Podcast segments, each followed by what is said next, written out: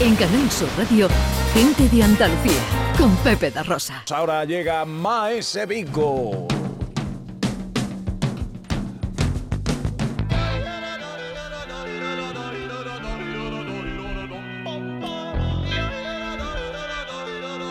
Con él nos preguntamos el porqué de las cosas.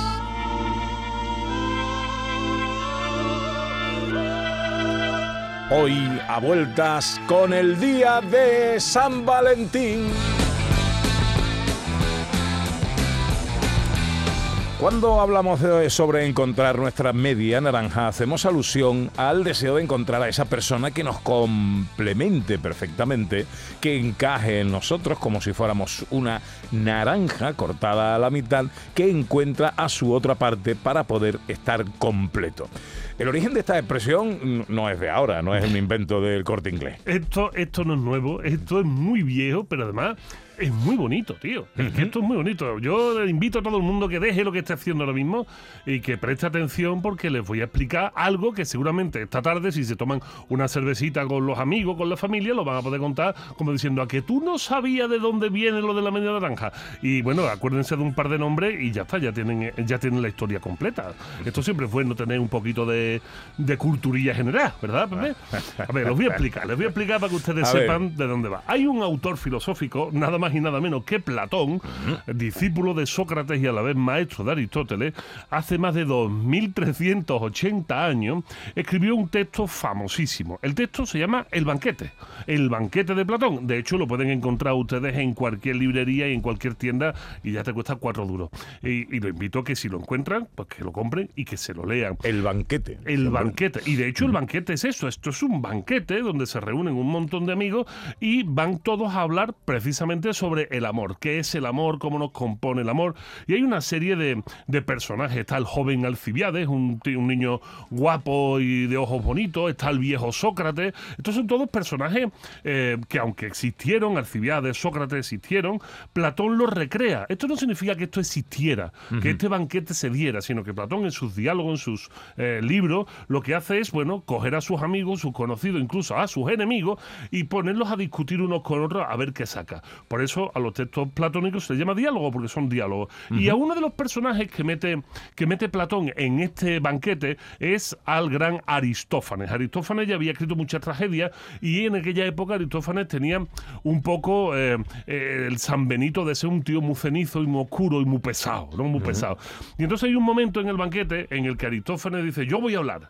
Voy a hablar sobre el amor. Y Escucharme todo el mundo. todo escucharme aquí, todo, todo el mundo quieto, ¿no? Todo el mundo quieto.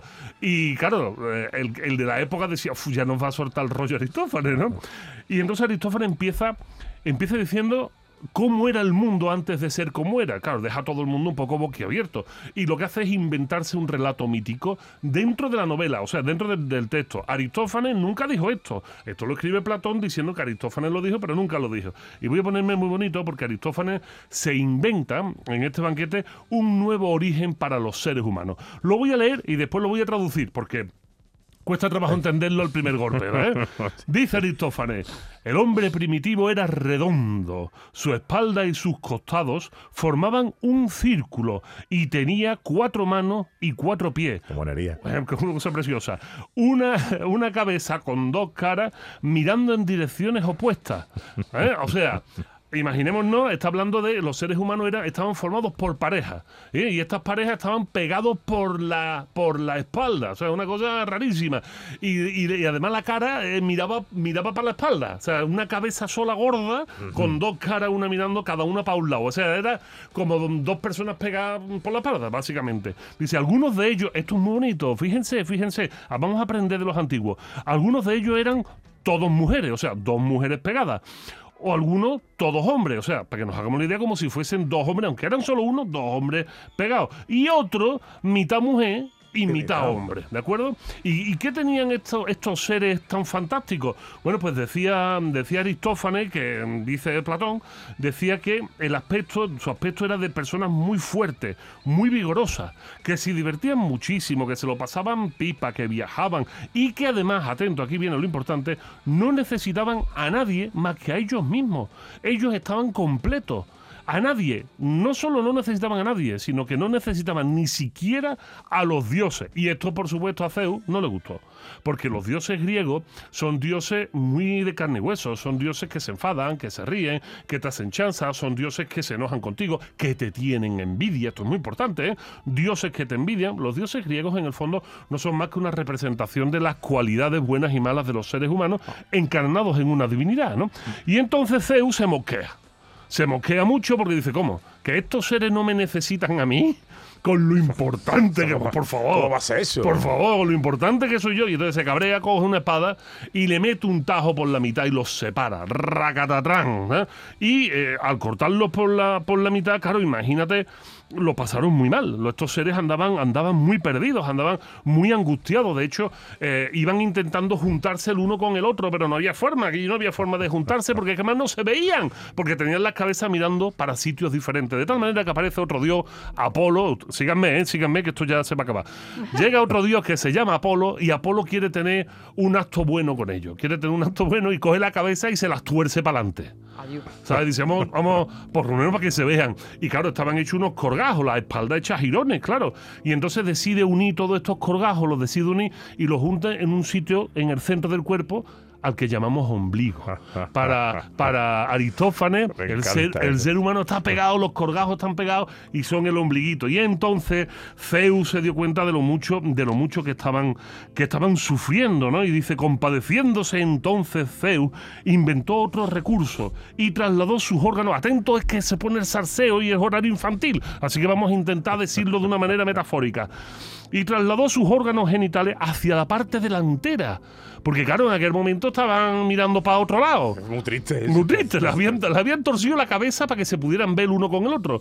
Pero cuando intentaban pegarse, resulta que, tú sabes, los órganos genitales estaban todos mirando para otro sitio. Eso es una cosa muy incómoda. Dice, para que si en el abrazo, dice, o sea, les puso los genitales donde los tenemos ahora, vamos, para que todo el mundo lo entienda, que no se falta en su sitio, en, su sitio, donde deben de estar. Dice, ¿para qué? Pues para que si en el abrazo se encontraban hombre con mujer, ah. pudieran engendrar, pero escucha que esto está bonito, y siguieran existiendo la especie humana. Porque claro, si, si, nos hubiésemos quedado así cortados por la mitad, aquí, aquí no duramos ni cinco minutos.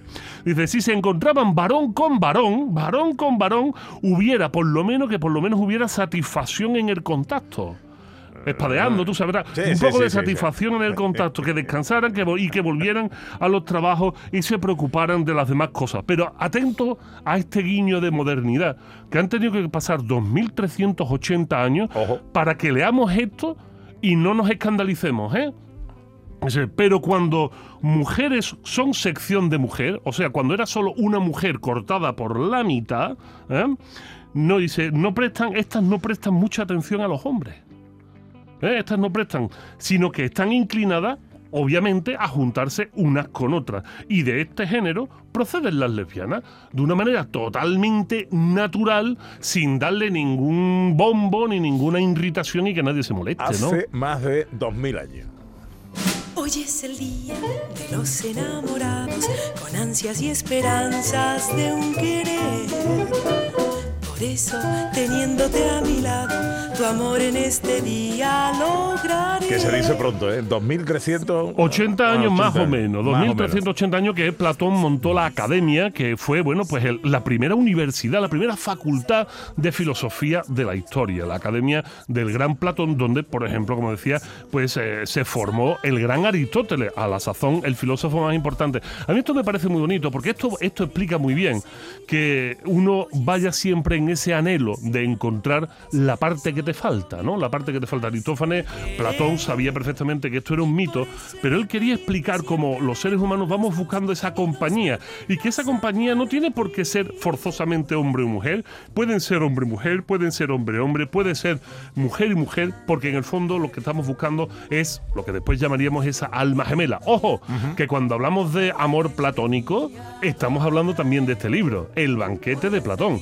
Aquí se define qué es el amor platónico, pero eso, eso lo dejo para otro programa, ¿no? para otro día. Hombre, claro, para, que pues, no vamos a regalar tanta conocimiento en una sola tacada. que no, no debemos, eh, no debemos eh, acomplejarnos por eh, que mm, eh, eh, por, por pensar que somos la que necesitamos otra media naranja. Pues Una- por supuesto que no. otra persona que, que nos complemente y complemente nuestra vida. Mira, no debemos acomplejarnos, pero tampoco debemos frustrarnos, que esto es muy importante.